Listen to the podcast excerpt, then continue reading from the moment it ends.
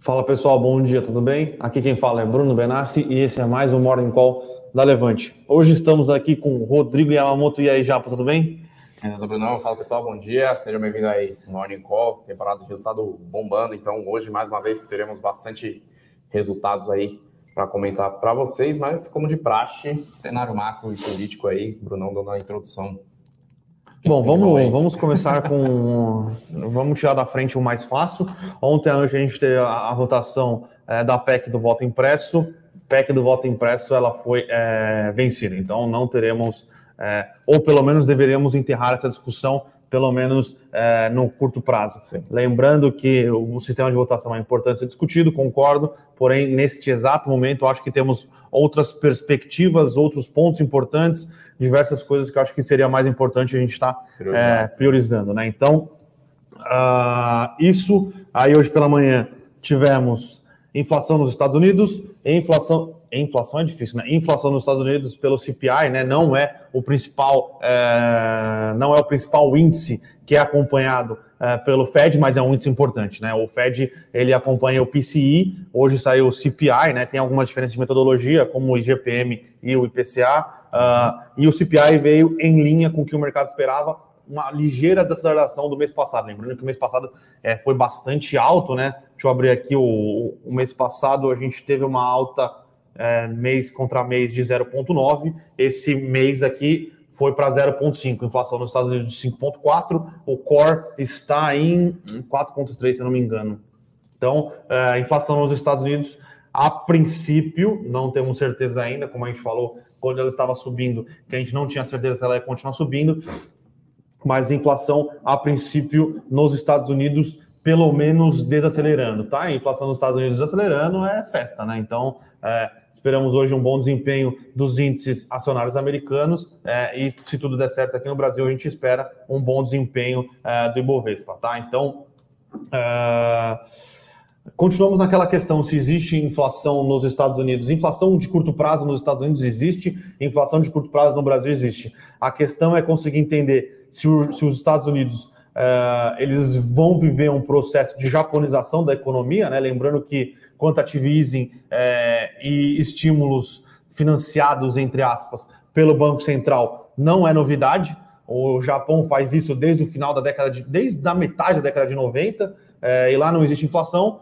lá não existe. É, preocupações com o, déficit público, né? Hoje a, a, dívida pública do Japão é mais de 200% do PIB, a inflação no, Japão é quase deflação todo ano, o, o, Banco Central do Japão hoje é, o principal, é um dos principais acionistas do Nikkei, né? Ele é um dos principais compradores de ETFs, e no final das contas os ETFs são, é um dos, são um dos principais donos de ação no Japão. Sim. Então, é, acho que a questão funda, fundamental é a gente entender se os Estados Unidos vão ter um problema inflacionário ou se os Estados Unidos realmente vão ter um problema estrutural mais grave, tá? O Japão é um país que não cresce faz bastante tempo. É, não estou falando que o Japão é um país onde morar, muito longe disso, tá, pessoal? Mas é, é, é um país que, que a, passa é, por uma estagnação secular aí que vem desde a década de 90, tá? O Japão cresceu muito na década de 70 e 80 e desde então é, enfrenta alguns problemas de, de crescimento, né? Então, acho que a questão hoje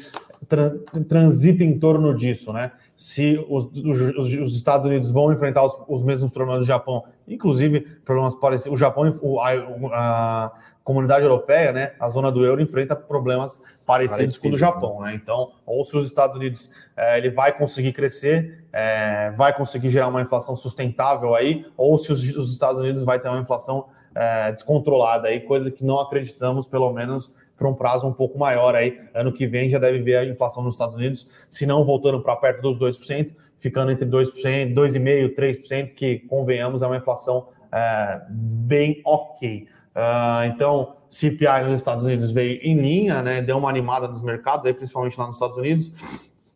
Deixa eu até ver como é que tá os futuros aqui. Uh, e deu uma acalmada nas curvas de juros. Né? Os futuros nos Estados Unidos subindo agora, por sinal, Vamos ver como estão os juros de 10 anos nos Estados Unidos. Juros de 10 anos nos Estados Unidos estava subindo antes da divulgação, uh, voltou para 1,3, 1,34 aqui. É bem acima do que estava negociando na semana passada. Semana passada chegou a bater uh, abaixo do 1,20, mas voltou aí a 1,3, que eu acho que é um, é um, é um nível meio ótimo, entre aspas. Né? Então, para a situação atual da, da, economia americana e as incertezas envolvendo o crescimento para o ano de 2022, tá? Eu acho que uh, a partir do momento uh, que se confirmar que a inflação nos Estados Unidos uh, ela tem muito mais um componente de impulso de crédito e de descasamento de oferta e demanda, a grande discussão vai ser o Japão virou os Estados, os Estados Unidos virou o Japão ou não. E aí vai ser uma discussão mais séria, uma discussão que não vão ser impulsos de crédito é, para o consumidor que vão resolver a situação, tá? Mas é uma teoria que eu tenho desenvolvido aí nos, nos últimos, nas últimas semanas aí, vamos ver o que acontece nos próximos anos. Então, cenário macro é esse. É... Outras, outra coisa importante, tá? Ontem foi aprovado nos Estados Unidos o pacote de infraestrutura, um trilhão de dólares, é 550 bilhões de dólares em dinheiro novo, 450, é, acontece, né? Sim, 450 bilhões de dólares em dinheiro que, vai, que vão ser reposicionados do orçamento, tá? Então, é um pacote de infraestrutura que visa investir principalmente em rodovias, ferrovias, é, rodovias, ferrovias, se eu não me engano, alguma coisa de saneamento, alguma coisa de é, fibra ótica, né, internet. É, então, é um pacote de infraestrutura que parece fazer sentido. É aquela... Lembrando que o último pacote de infraestrutura grande nos Estados Unidos foi na década de 90, começo da década de 90, Sim. acho, final da década de 80, começo da década de 90, então é, a, as rodovias lá estão sucateadas pelo padrão americano, né? Então, não sei se alguém já foi para os Estados Unidos, eu fui para lá algumas vezes, peguei bastante rodovia, se lá tá sucateado, o pessoal podia vir aqui fazer um pacotão de infraestrutura aqui, viu? É, mas é algo é, que eu acredito que seja interessante. É, além desse pacote de um trilho de infraestrutura, o, o, os senadores republicanos, uh, senadores democratas, né? lembrando que o pacote de infraestrutura foi um pacto entre democratas e republicanos, a votação acho que foi 69 a 30, foi uma votação bem expressiva para aprovação do pacote de infraestrutura de um trilhão de dólares. Uh, e agora, além disso, o, o os senadores democratas, eles tentaram passar, né, na verdade eles passaram é, um pacote de 3,5 trilhões de dólares, aí é abertura de creches, é, várias coisas envolvendo um pacote é, um pouco mais é, voltado com as pautas é, democratas. Então, é abertura de novas, novas escolas, é, pré-escolas principalmente, tem alguma coisa envolvendo investimento em energia limpa, mais algumas coisas. Esse não, era um, não foi um pacote é, acordado entre republicanos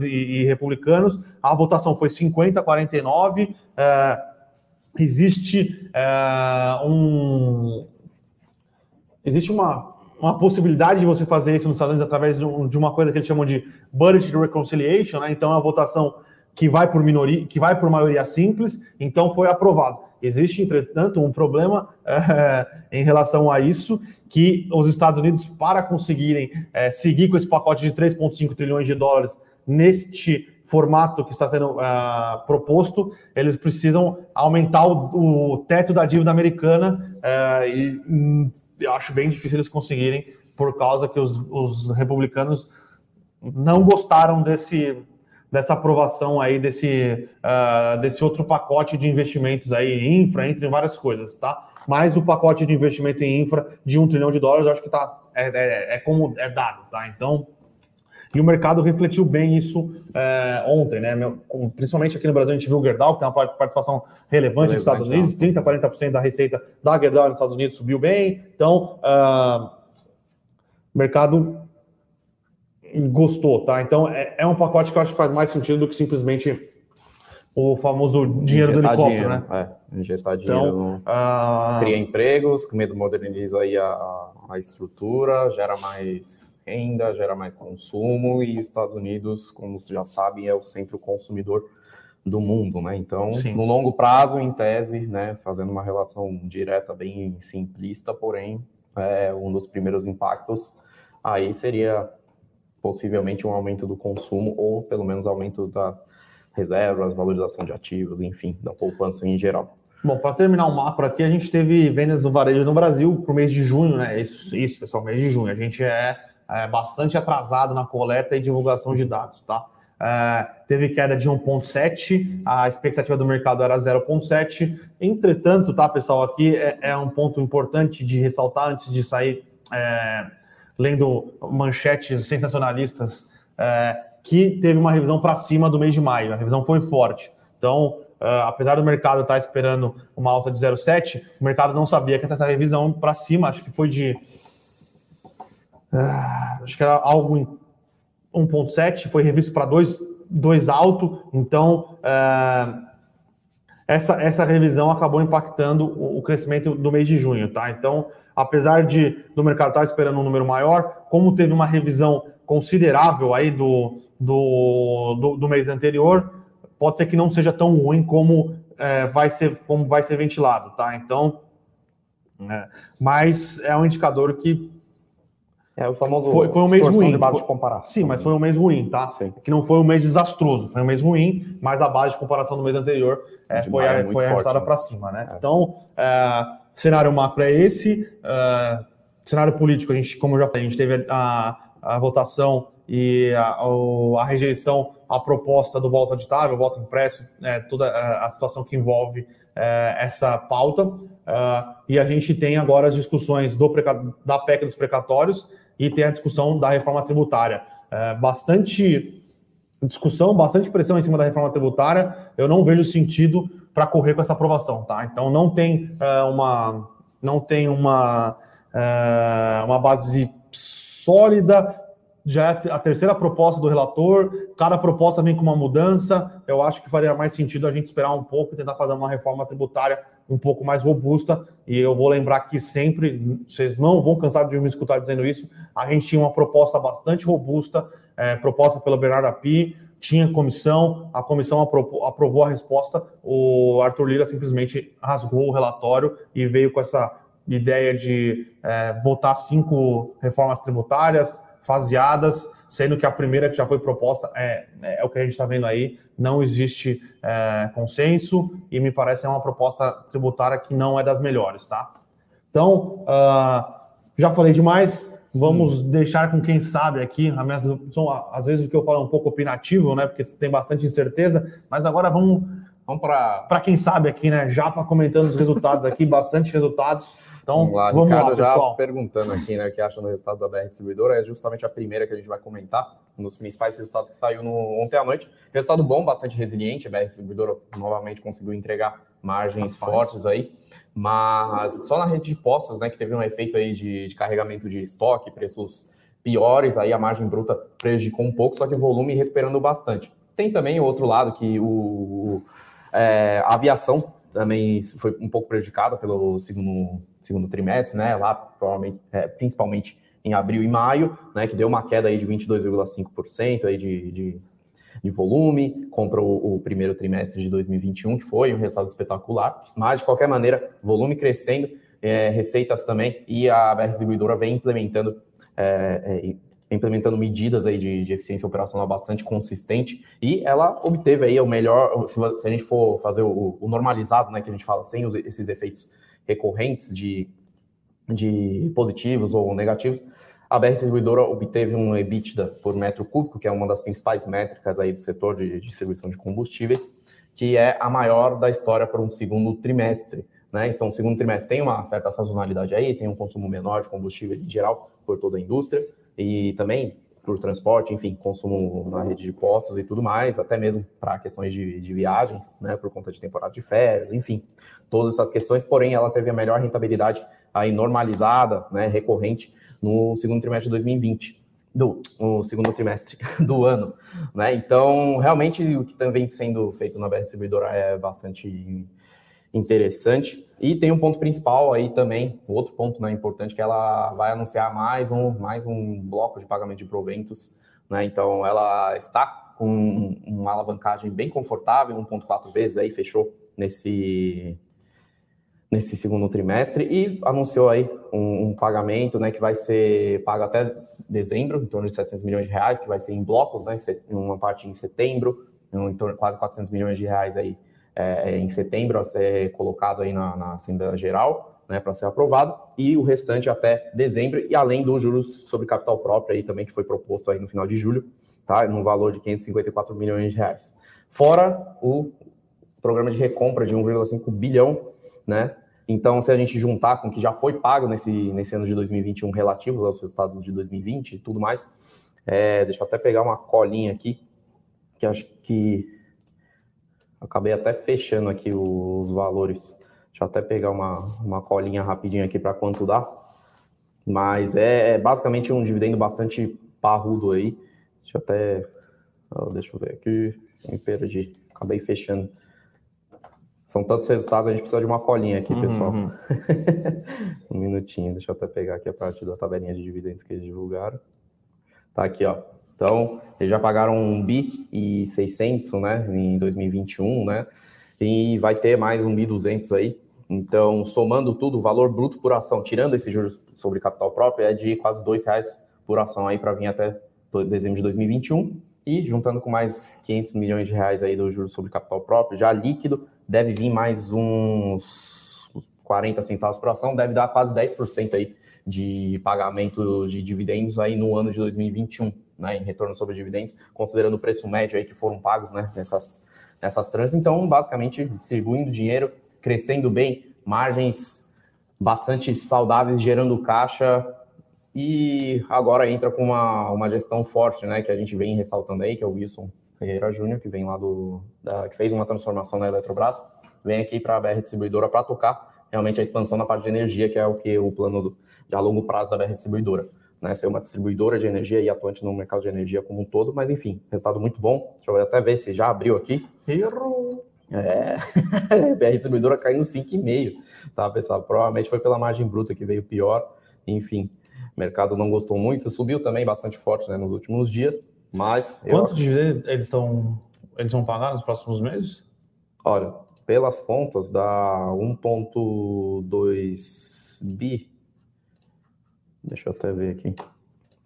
1,2 bi, 0,6, 0,4, dá um, um real por ação, deve dar uns 3% aí, 3,5% aí, até o final do ano. Fora o programa de recompra, né, que vem mais um bi meio aí.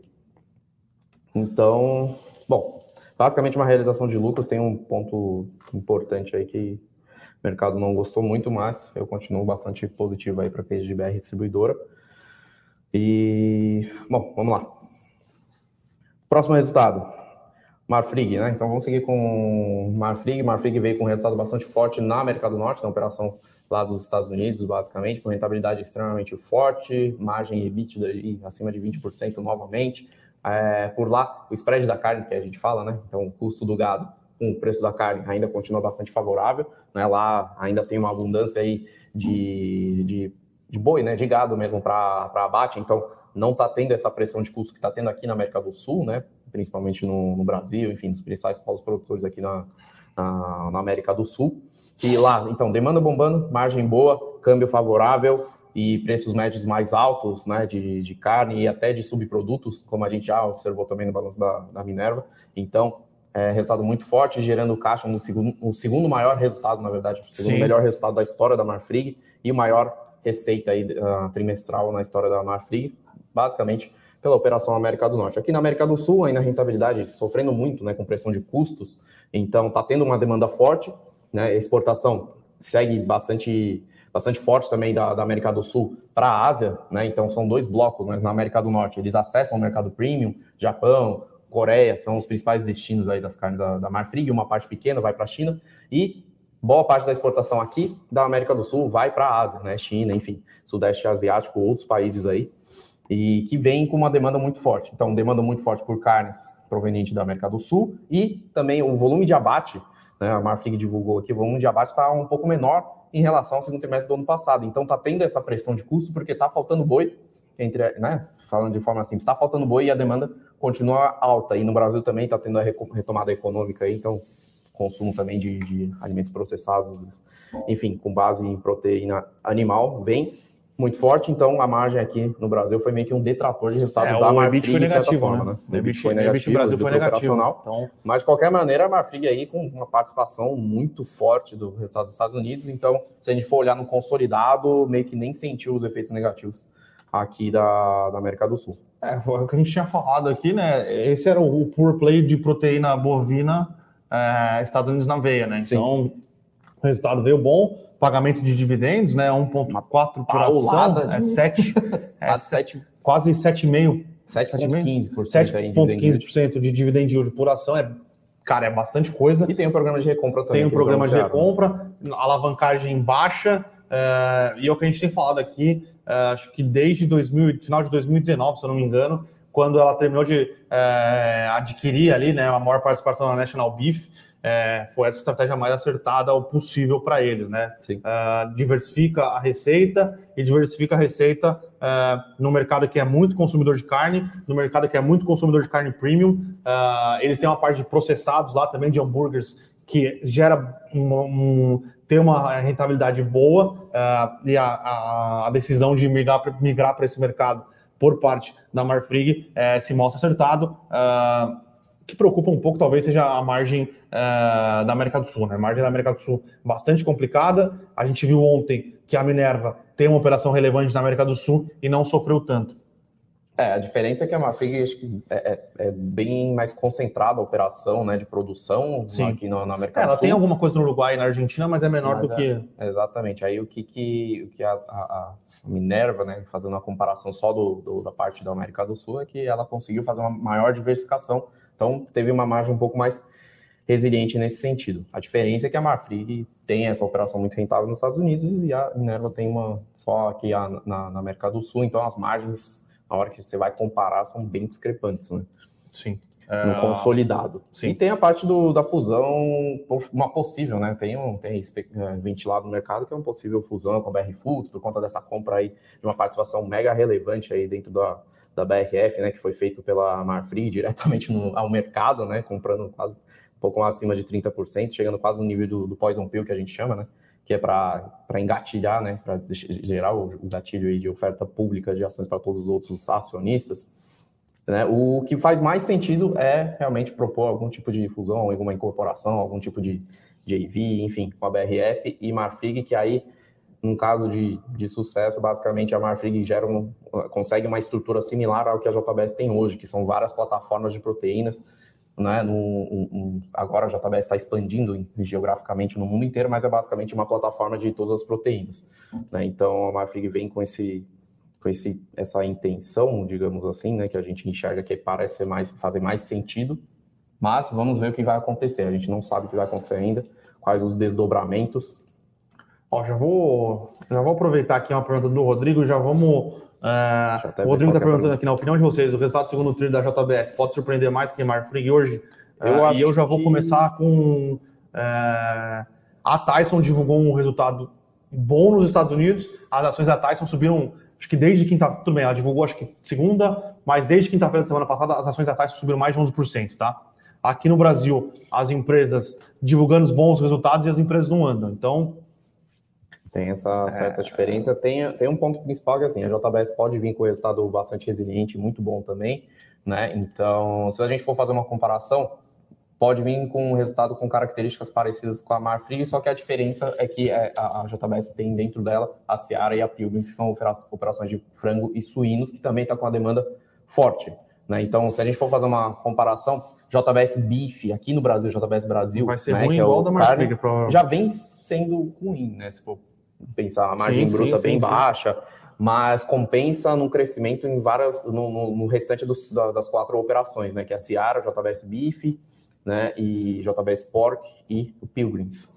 Então, a JBS também vem fazendo aquisições, enfim, a gente espera que o resultado seja um pouco mais, um pouco menos discrepante entre as operações do que a Marfrig e, claro, o JBS Estados Unidos. Acho que principalmente vai ser a geração de caixa, né? Exatamente vai ser a geração de caixa. Caixa em baixa, baixa necessidade de investimento. Vamos ver se vem um dividendozinho. Acho que pode vir um dividendo intermediário. Ano aí, passado já veio, sim, né? Sim. Um dividendo de forte.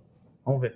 Uh, eu acho uh, que se você comparar resultado contra resultado, o resultado da Marfrig pode vir mais forte no curto prazo, porque ela só tem o player de, de proteína bovina, né? Então, JBS, a Pilgrims apresentou um bom resultado, ainda uh, não tão bom como era antes, né? Ainda tem que ter uma margem, acho que a margem repetida da Pilgrims foi 10%. Uh, a Operação Brasil vai ser uma detratora de margem, é, mais a Operação Estados Unidos, a Pork e a BIF deve, vai, vão vir muito boas. Então, acho que o principal ponto da JBS uh, vai ser mais o call de resultados, eu acho, e a geração de caixa, né? O call de resultados para a gente entender a visão de como a empresa vai integrar as empresas que ela comprou. Então, ela comprou uma, uma, uma empresa de proteína não animal, ela comprou uma empresa de suínos na Austrália, comprou uma empresa de, de, peixe, de peixe na Austrália. Então, uh, ela comprou mais alguma coisa, eu acho.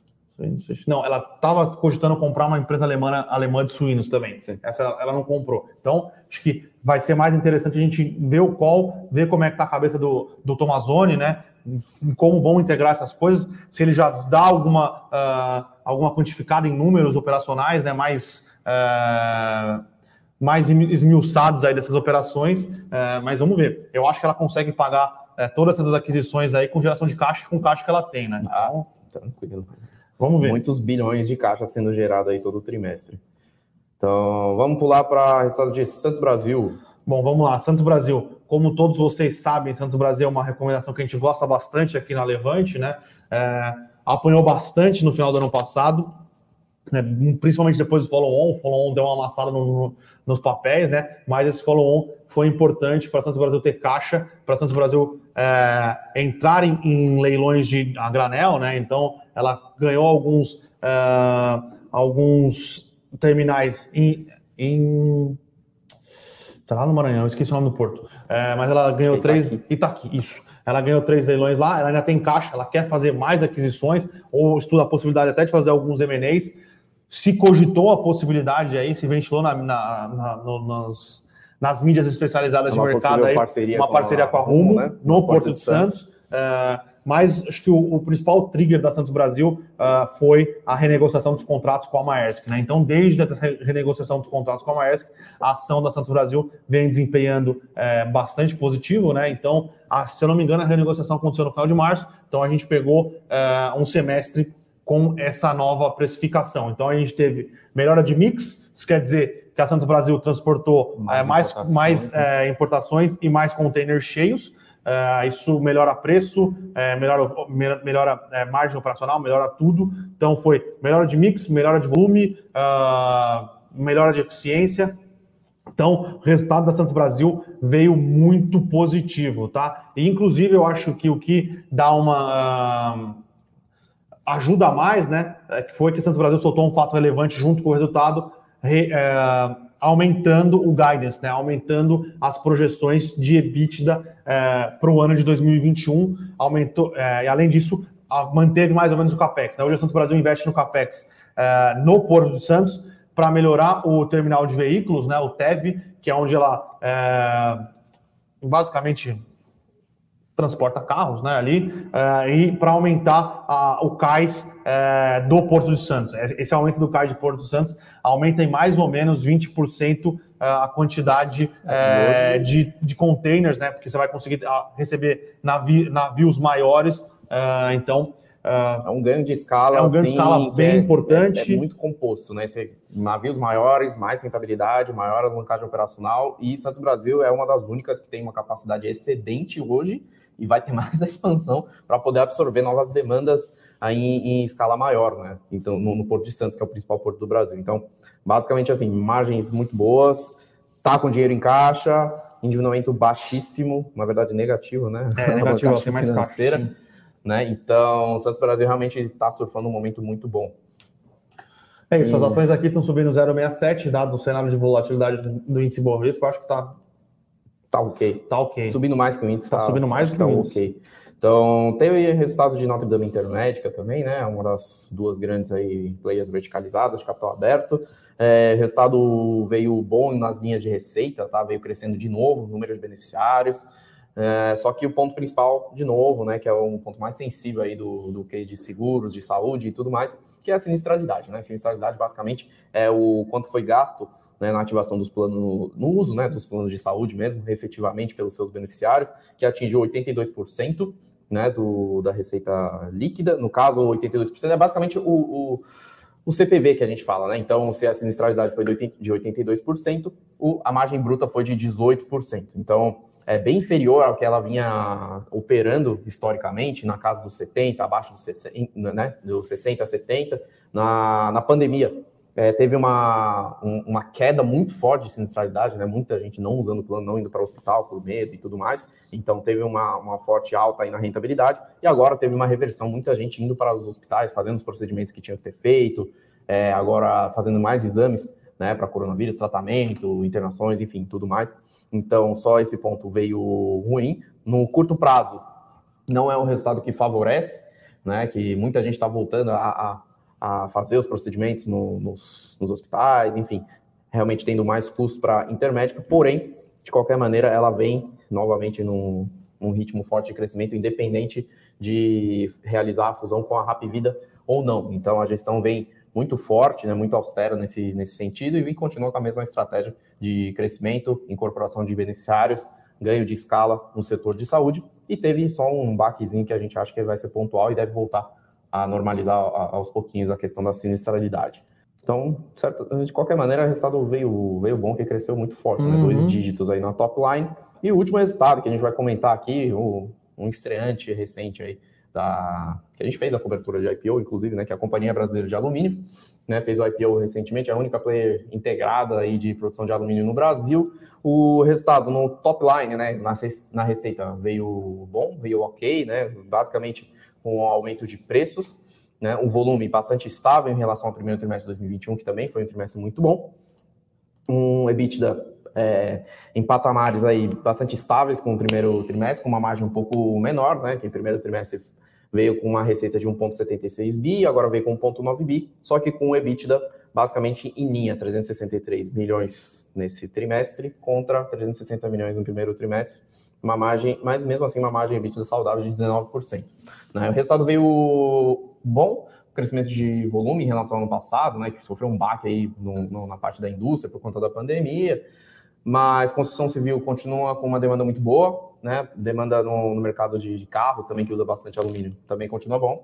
E tem um ponto no mercado, né, no cenário macro, que na China está tendo restrições de produção de alumínio, que está gerando um déficit aí mundial em termos de fluxo né, de, de, produção e de oferta e demanda, que deve sustentar aí os preços do é, alumínio, lembrando patamares que... bons.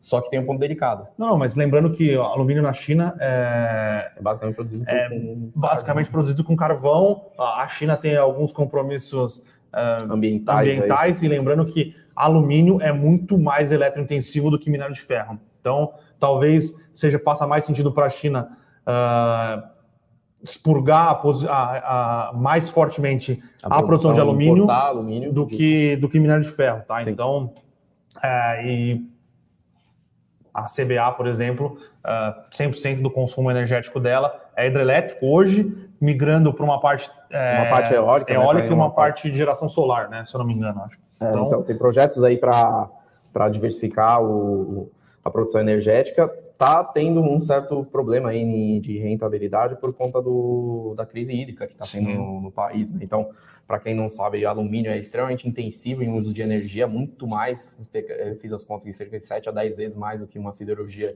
de, de aço. Né? Então, é, então, por isso que a gente falou que na China é basicamente produzido com carvão. Não é que o forno é com carvão, que nem no aço. Não, é que a China, a matriz energética dela, 60% é carvão. Né? Então, é energia elétrica mesmo que se usa para refinar alumínio, enfim, para produzir os tarugos, enfim, todos os, os, os transformados né, de, de produtos de alumínio. Então, sendo intensivo em energia elétrica, tendo problema de custo e fornecimento de energia elétrica no Brasil, a CBA pode ter um problema de rentabilidade nos próximos trimestres no curto prazo, porém, olhando para o longo prazo, é uma empresa é, é, bastante sólida, com uma rentabilidade interessante, que vai sofrer um baquezinho aí no curto prazo, mas no longo prazo a gente enxerga uma perspectiva interessante aí.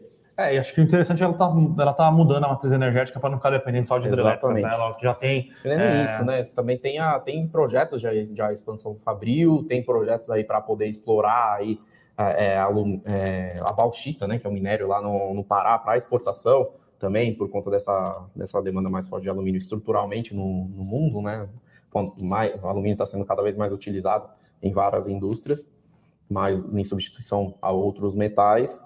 Então, é realmente um case interessante para o longo prazo É isso. É isso, pessoal. É, foi, foi, isso que a gente comentou? É, tá. A gente olhou também o Coinbase, né? Na verdade, quem olhou foi o Fernandão que está aqui atrás. é, Coinbase, para quem não sabe, uh, é, a, é a corretora das criptomoedas, né? Então, apresentou um resultado é, interessante nos Estados Unidos ontem. É o, se não me engano, é o primeiro resultado é, pós-IPO. Então, é, crescimento de número de usuários, crescimento de, de, de receita, é, crescimento de margem. Então, foi, foi um bom resultado da Coinbase. O problema é que o mercado já esperava um resultado bom, né? Então, é, apesar de ser bom, não foi, foi mais ou menos em linha com o mercado. Então, a gente acha que a Coinbase é, ela deve ter uma performance um pouco positiva, só, talvez com a inflação americana dando uma, uma tranquilizada e a Coinbase sendo uma empresa de alto crescimento, pode ser que ela seja impulsionada por causa disso, tá? Mas os números vieram mais ou menos em linha do que, do que o mercado esperava, é, porém eram números assim de, de crescimento é, forte, é, receita forte, lucro líquido forte. Então, é, só que o mercado mais ou menos tem um problema, talvez, com alguma dessas empresas de tech, foi o que a gente viu aí com, com a maioria das empresas, é que o mercado tem sido muito exigente com essas empresas de growth, né? Então, às vezes, bons resultados, até um pouco em linha, até um pouco acima do que o mercado espera, as empresas são penalizadas, ou porque o guidance para os próximos meses é, foram, foi jogado um pouquinho para baixo, uhum. ou porque o mercado realmente quer ver cada vez mais surpresa e às vezes não dá, né, pessoal? não é, não é, é sempre, para cima, né? Então, aí todas as análises em detalhes, quem quiser saber mais, tá lá no nosso IU com isso, né? Nossa newsletter matinal aí, completinho, análise macro, política e ações todos os dias. É de graça lá no nosso site. Vou pedir para a produção colocar o link aqui. Para quem ainda não é assinante, coloca lá o e-mail. A gente te manda aí todos os dias ah. com as análises mais completas. Bom, pessoal, tem mais algumas coisas que eu bati o olho, não analisei a fundo. Mas ah, a gente pode comentar aqui. Mais Porto Seguro. Porto Seguro tem a parte de saúde, a parte de automóveis e uma parte de gestão de recursos. Parte de saúde, como todas que a gente tem visto de saúde. Maior, maior sinistralidade, então, uh, porém, a parte de automóveis, principalmente, um ótimo resultado uh, e superando mais ou menos em linha com as expectativas, um pouquinho melhor. Então, as ações da Porto Seguro aqui tendo um bom desempenho, tá? Mas é, é aquilo. Saúde veio ruim, como veio ruim na GDI, como veio ruim no Bradesco Seguros, como provavelmente vai vir ruim na, na Rap Vida. É, então, é, mas como ela é um pouco mais, e como provavelmente vai vir ruim na Sul América, é, mas como ela é uma empresa um pouco mais diversificada, tem uma participação relevante do setor de, de, de automóveis, geral, né? Automóveis. Inclusive comprou a parte de automóveis da Sul América. É, então é, deu uma contrabalanceada boa aí no resultado, subindo aqui 0,64. Outro resultado que eu bati o olho foi CA. Uh, CA. CA, cara, é um case interessante, tá? Eu tô, a gente tem olhado bastante, eu principalmente tenho olhado bastante, porque ela tem acelerado bastante é, o braço de e-commerce, o braço de é, é, braço de e-commerce, é, braço de omnicanalidade, desenvolvendo bastante alternativas interessantes, tá? Hoje está caindo 4,3, o resultado, obviamente, continua impactado. O varejo de moda, eu acho que tá, de moda em shoppings é o que mais sofreu é, durante a pandemia, é o que mais acho que vai demorar um pouco para se é, para voltar à normalidade, até porque, pessoal, tudo bem, você não voltou, é, você voltou para o shopping, mas muita gente não voltou para o escritório, não voltou para para a escola, você não compra roupa, né? Então, ou você compra roupa confortável, você não compra, Exatamente. você não está ligando muito para a última coleção da moda, mas o que a gente tem visto é que ela tem investido bastante é, na frente digital, tá? É o que parece um case, sim. Parece um case interessante, sim. É uma empresa bem tocada. É, só que tá caindo 4 hoje, que subiu forte, né? Na expectativa do resultado. Então, tem que tomar cuidado também, tá? Com esse negócio de impacto do, do resultado, porque o que, a, o que, tá, o que a gente vem observando bastante é também. Mercado curto prazista. Mercado bastante curto prazista, e quando vem algum tipo de, res, de resultado no dia anterior, a, as ações sobem por movimento, enfim, de fluxo, então no dia seguinte pode ter algum tipo de realização. Enfim, são muitos investidores com perfis diferentes aí operando. Então, temporada de resultado realmente é volátil mesmo, tá? Às vezes Sim. não é nem por conta do resultado bom ou ruim que a empresa sobe ou cai. Aí teve Raia Drogazil. Raia Drogazil que é importante, né? Então, mais uma vez, uma empresa aí que é... é não tenho o que falar. A empresa é uma máquina de, de, de crescimento, aí escadinha, todo, todo trimestre vem com um crescimento consistente, abertura de, de novas lojas repasse de preços e uma rentabilidade bastante sólida, né? Então, nesse trimestre, eles tiveram um efeito positivo aí de deslocamento de reajuste de preço, né? Que geralmente reajuste de preço são realizados no segundo trimestre. No ano passado, teve um deslocamento aí de dois meses para frente, então a Raia conseguiu capturar esse reajuste, de, esse deslocamento de reajuste de estoque aí nesse trimestre, então veio com uma margem bruta melhor, né? Então, crescendo lojas, é, receita bruta aí, uma margem bruta de 28,8% maior, né, nos últimos quatro, do 4, 5 trimestres, e lucro líquido também bastante consistente aí, chegando a 4,3% aí oh. da, da receita bruta. Então, um dos melhores resultados aí, ganhando market share em todos os cenários, né? Então, se eu não me engano, em algum dos resultados no ano passado veio um, um, um, um decrescimento de market share nos principais pontos, né? Na parte do Sudeste. Então, é, a gente deu, bateu o olho e falou, opa, tem alguma coisa aí, mas é porque as farmácias locais estavam ganhando espaço e a raia um pouco menos, agora voltou a recuperar aí a, participação de mercado no segundo trimestre, bastante relevante, principalmente no centro-oeste crescendo. Então, basicamente assim, resultado bom, uma máquina que uma máquina de, de, de geração de resultados bastante estável e é, é uma das empresas que o pessoal fala que está sempre cara, mas, na minha opinião, não dá para ficar vendido. Japa, uma pergunta. Na verdade, uh, o Marcos Assunção aqui fez uma. Uh, lembrou, me lembrou de uma coisa importante. Teve a sanção uh, de usina poder vender direto para posto de, de combustível. Sem passar você, pela... acha, você acha que isso está impactando a BR? Eu acho que. Pensando que os postos da BR ela vai continuar sendo a distribuidora dos postos da BR, e sem, sem contar que ela está crescendo bastante, né? O, o, point of sales, né? Que são a, a, quantidade de postos. Eu não imagino impactando muito a BR distribuidora. Não sei sua opinião.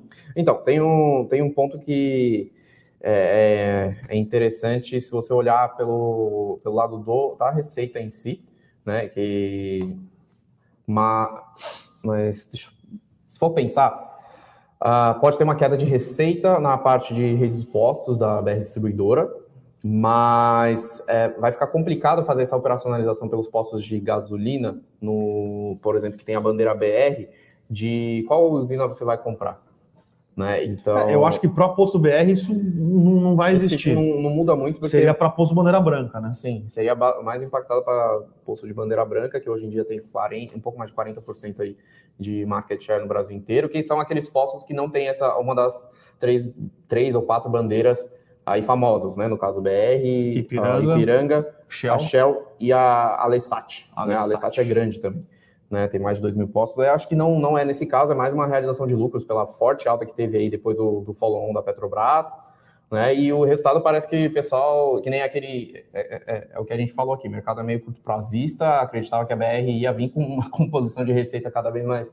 Receita não, de resultado cada vez mais crescente. O primeiro trimestre foi um resultado espetacular. E esse segundo trimestre também foi um resultado muito bom, só que tem a questão de sazonalidade e sofreu um certo efeito de, de estoque aí, porque preço de combustíveis em geral está bastante volátil por conta de câmbio e também por conta de preços de petróleo, então isso acaba afetando as distribuidoras em geral, mas é uma questão de capital de giro, margem bruta, que isso se, se ajustam no, no, ao longo dos meses, ao longo dos trimestres, e acho mais que é mais um movimento de realização de lucros mesmo, de, porque subiu muito forte aí nos últimos meses, e acho que pelo menos no curto prazo não, não afeta diretamente a BR distribuidora, tá? Mas é um ponto interessante, tá, o, Marcos? Que a gente vai precisar olhar com mais carinho. Esse é só um, um relance inicial do que, que a gente acha. Boa, o André aqui, o André Gluchovski, acho que deve ser assim que fala o nome dele, igual a Kleina Kozlovski, é, perguntou de Clabin, o que você achou do resultado de Clabin ontem? Clabin, eu achei um resultado muito bom. Tá? Geração de caixa muito forte, desalavancando mesmo com investimentos fortes aí no projeto Puma, preços em alta, demanda em alta. E agora, em agosto, vai começar a, a primeira linha aí do, do Puma, né, do projeto ah, Puma, que é começar a produzir Eucaliner. Não, falei que o Puma entrava em operação, operação agora em agosto já. É, é uma primeira linha que vai começar a produzir a Eucaliner. Né? O que, que é Eucaliner? Basicamente o craft liner produzido com fibra curta, que é de, de eucalipto, né? Que antes era produzido com fibra longa, uh, vindo de pinho, enfim, essas árvores que têm um ciclo muito mais longo, que a calabina também produz. Só que eucalipto é uma das é a principal planta e principal árvore que, e principal ativo biológico, digamos assim, que tem um ciclo mais curto, é bem mais eficiente na produção é bem mais fácil aí de produzir a, a celulose.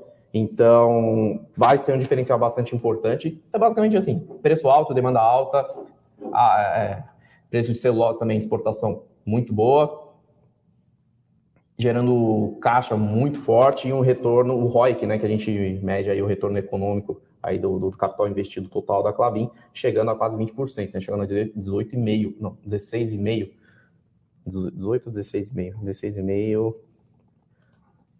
agora eu confundi, 18,5% acho que é foi o retorno sobre, não, 16,5% foi retorno sobre caixa e 18,5% foi o ROIC, então, Clabin, uma empresa muito redonda, que vive um momento operacional muito favorável, né? um alinhamento de estrelas aí para o setor. Bom, Mauri, aqui, uma para você, aqui, uma pergunta fácil para você.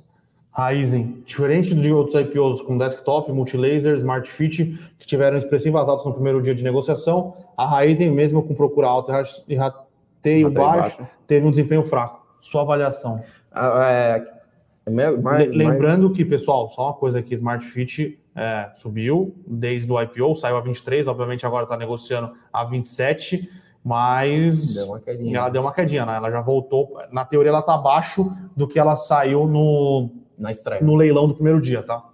Então, basicamente, Raizen é aquele negócio. O mercado enxerga muito, de, muito no horizonte de curto prazo né? E acabam precificando muito forte aí no começo as empresas que são mais pop, né? Que a gente fala, são mais populares, são mais perto do consumidor e tudo mais, que nem Smart Fit, tá todo mundo aí. É, todo mundo conhece a Smart Fit. Uh, que mais? Uh, outra empresa que subiu muito. Ah, Mosaico, por exemplo. Mosaico. de busca-pé, tecnologia, software e tudo mais. Subiu 100% na estreia e agora está abaixo do preço do, do IPO. Então, existe. A IPO é muito complicado de você fazer uma avaliação desse tipo, né? Então, de, de curto prazo, né? De movimento de mercado, por que, que subiu, por que, que não subiu.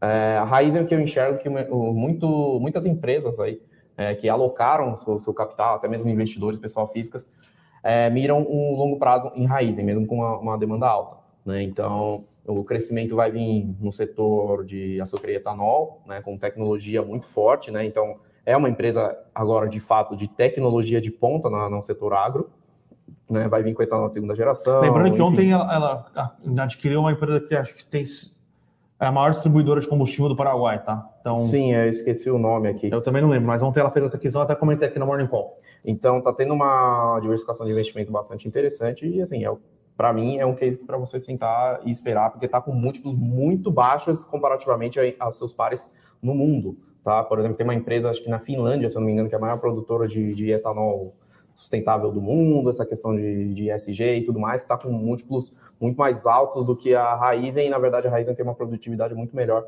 do que essa empresa, enfim, uma presença bastante relevante no mercado de açúcar e etanol e tecnologias desse tipo. Tá? Então, é, é, é movimento de mercado de curto prazo, realmente não, não dá para fazer uma avaliação precisa. Tudo que eu falar aqui vai ser basicamente no achismo, tá, Mauri? Boa. É, pessoal aqui perguntando de Qualicorp, pessoal, infelizmente Qualicorp a gente não chegou a dar uma olhada. Eu olhei só headlines aqui, né? Só grandes números. É, eles parecem ter decepcionado quase quase tudo, todas as expectativas de mercado. Margem, é, o churn, né? Que é o churn é o cancelamento, né? Então parece que os números de Qualicorp é, vieram fracos uh, nesse trimestre, tá? Aí uma pergunta interessante do Luiz Carlos aqui. É, já, você acha que o Molina pode dar uma vida nova para a BRF? Eu acho que não vai ser o Molina, no ah, caso de. Desculpa, antes de falar de, de, de Marfrig, outro, outro fato relevante da Raizen é que a Raizen hoje ah, é, fechou, a aquisição, fechou a né? aquisição da, da, da Biosev. Obrigado, pessoal. Desculpa, tinha esquecido aí, disso. Biosev vai para dentro do, do balanço da Raizen, tá, pessoal? Então aí a Biosev era a segunda maior, era a segunda maior é usina. a segunda maior usina aí do, de produtora no, no, Brasil de açúcar e etanol, também mega eficiente, plantas aí no, no Sudeste. A única questão é que era, tinha um endividamento muito alto e não conseguia fazer os investimentos necessários para, enfim, para gerar caixa. É, então a Raizen botou essa usina para dentro aí. A, a tem margens melhores do que, do que a Raizen, por ser um, um, uma operação mais enxuta. Uh, e com produtividade melhor, né? Porque a, a Raiz ainda está fazendo processos de melhora de, de rentabilidade na, na sua, enfim, na sua estrutura, toda a sua estrutura de, de, usinas na parte de açúcar e etanol, que não é fácil, tá? Eles são um colosso. Então, é, é, é, uma notícia bastante positiva, tá? E provavelmente na hora que divulgar o, o, o resultado do terceiro trimestre, acho que o mercado já vai dar aquela precificada, aquela corrigida. Ah, vamos lá, Luiz Carlos falando. Sobre... Molina pode dar uma vida nova para a BRF? É, quem já está fazendo isso é o Lorival Luz e o Pedro Parente, tá? Pedro Parente está lá como presidente de conselho, o Lorival Luz como CEO, que eles estão fazendo um trabalho muito forte na BRF, um plano ambicioso aí de 10 anos, né?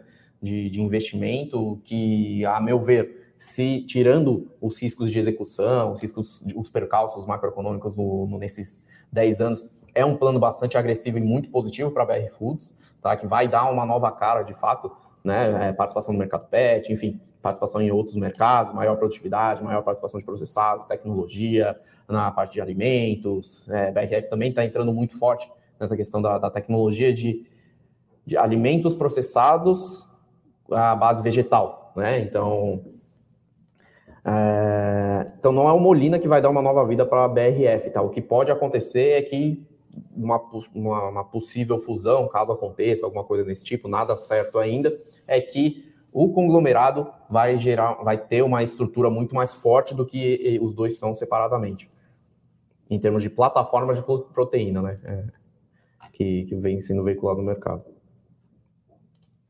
Boa, boa. Mais perguntas aqui. A Mauri falando que a 3 quer de 33% desde o high em 26 de julho. Alguma notícia provocando a queda, potencialização de investidores.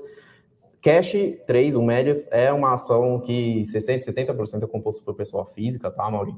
É, e mesmo assim tem uma liquidez bizarra, acabou de fazer um, um follow-on, vai ter desdobramento. Então o mercado se animou, porque fez um follow-on, capitalizou muito forte, vai fazer novas, aquisições. novas aquisições. É uma empresa que gera um, ca um caixa operacional há bastante tempo, tá? Então é uma empresa muito boa em termos de gestão e tudo mais, está crescendo muito forte e, assim, é, são as empolgações de mercado, né? Então, se sobe 50% em uma semana, tem a possibilidade de cair 50% na mesma semana também, porque os fundamentos não mudam assim de uma hora para outra, tá, Mauri? Mas é, eu gosto do case, tá? É uma empresa que tem um potencial de crescimento bastante forte, é líder aí no, em termos de, de tráfego publicitário e para e-commerce aqui no, no Brasil, é, é, é, é líder aí no mercado de cashback, que gera um fluxo muito forte aí para os e-commerce e tudo mais, né, no tráfego que a gente fala, tem aí incorporando estruturas de fintechs, enfim, que se beneficiam desses, desses tráfegos de dados para dentro.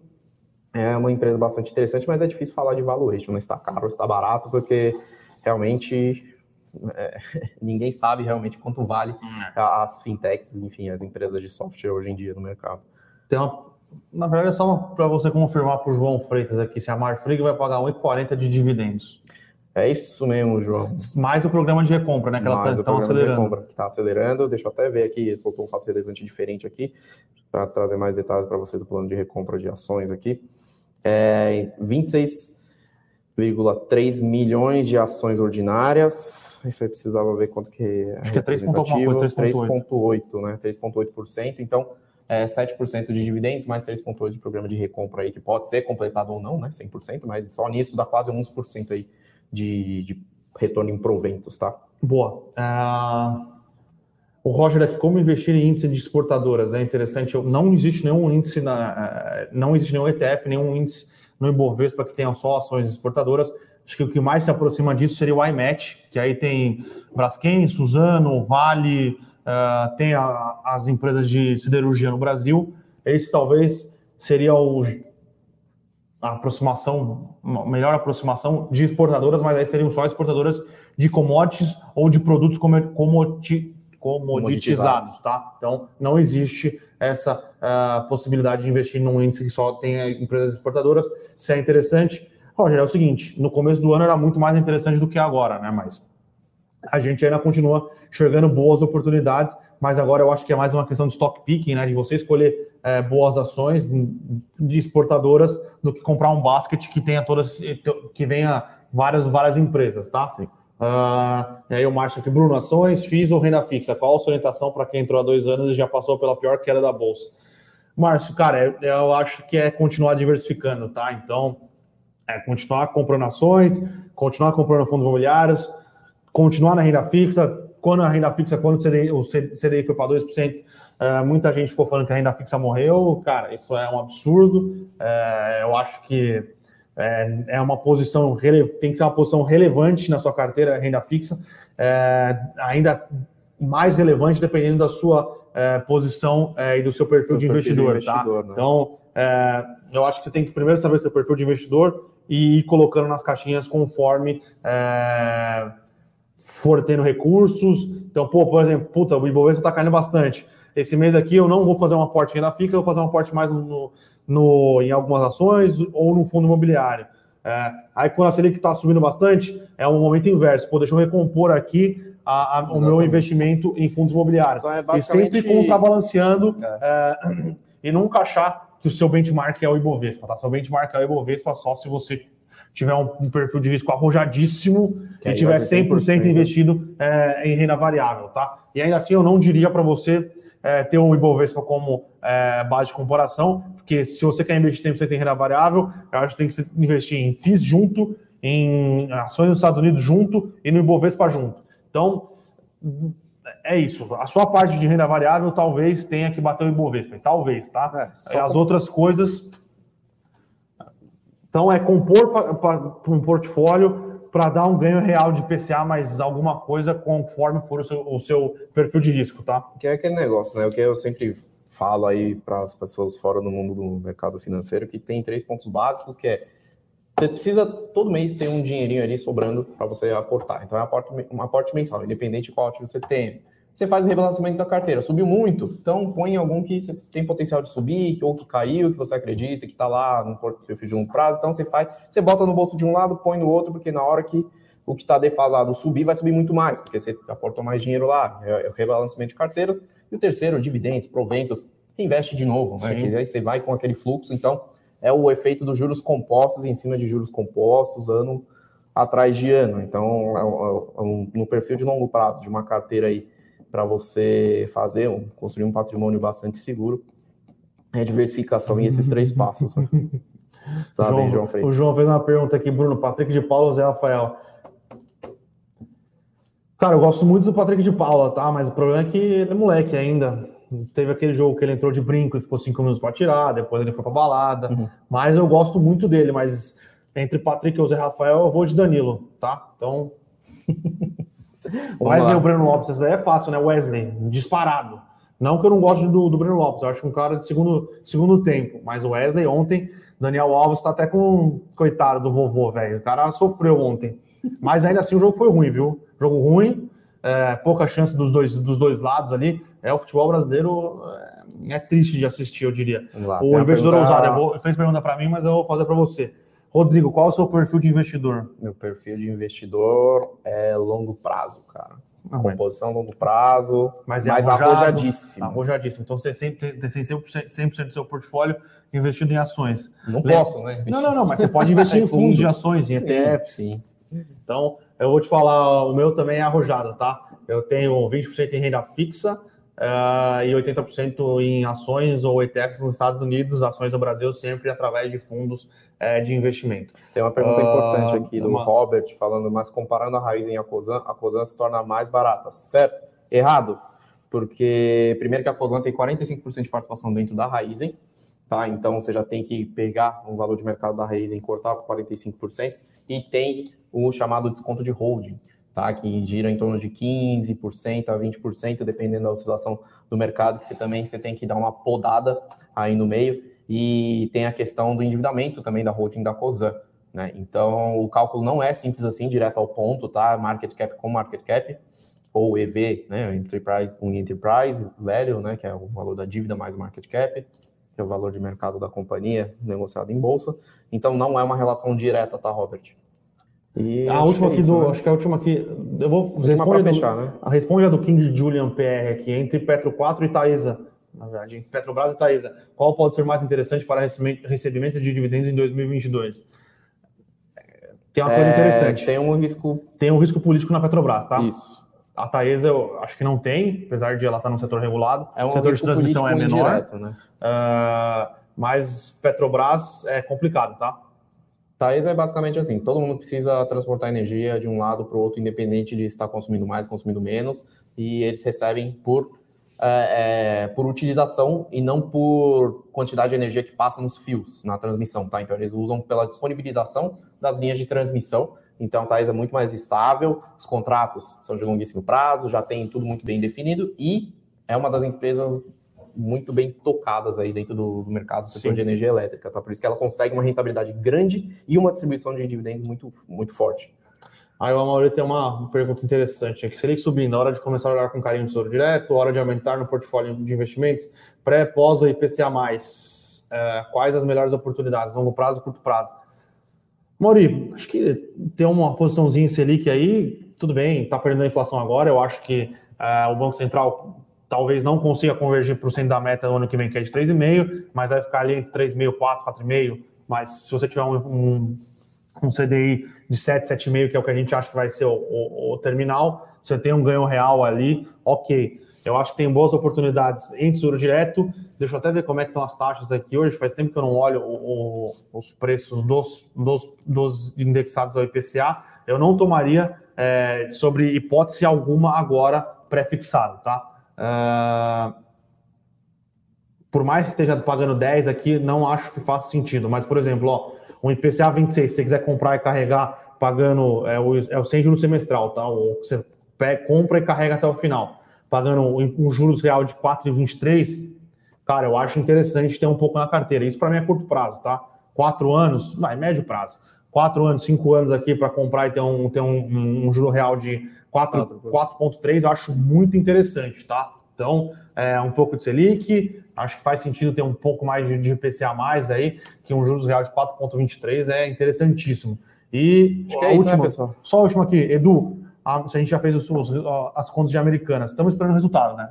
Vamos esperar o resultado, a gente já tem modelo, só vamos atualizar o modelo quando vier o resultado. Isso. Eles vão dar mais alguns. alguns é... Na verdade, vai vir primeiro o resultado, depois do. do Exato da junção. Então a gente né? quer ver o, como que é o como que o, a gestão está enxergando é, as, as sinergias para daí depois a gente ter uma opinião um pouquinho melhor é, fundamentada sobre a fusão, tá? Então é isso, né, pessoal, é isso, pessoal? Hoje alguns resultados, amanhã a gente vai acompanhar em torno alguns de 12 resultados, entre 12 e 15, e quinta-feira entre 12 e 15 também. Então, nos gente sorte.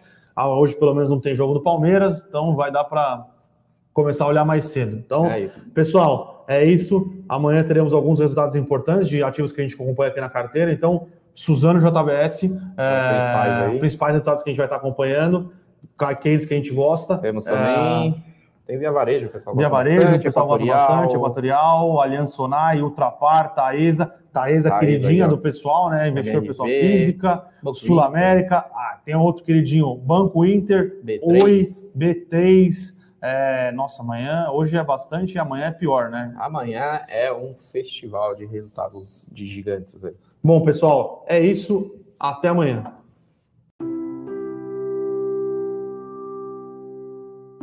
Para saber mais sobre a Levante, siga o nosso perfil no Instagram, levante.investimentos. Se inscreva no nosso canal do YouTube, Levante Investimentos. E para acompanhar as notícias do dia a dia e mais sobre a Levante, acesse nosso site levante.com.br.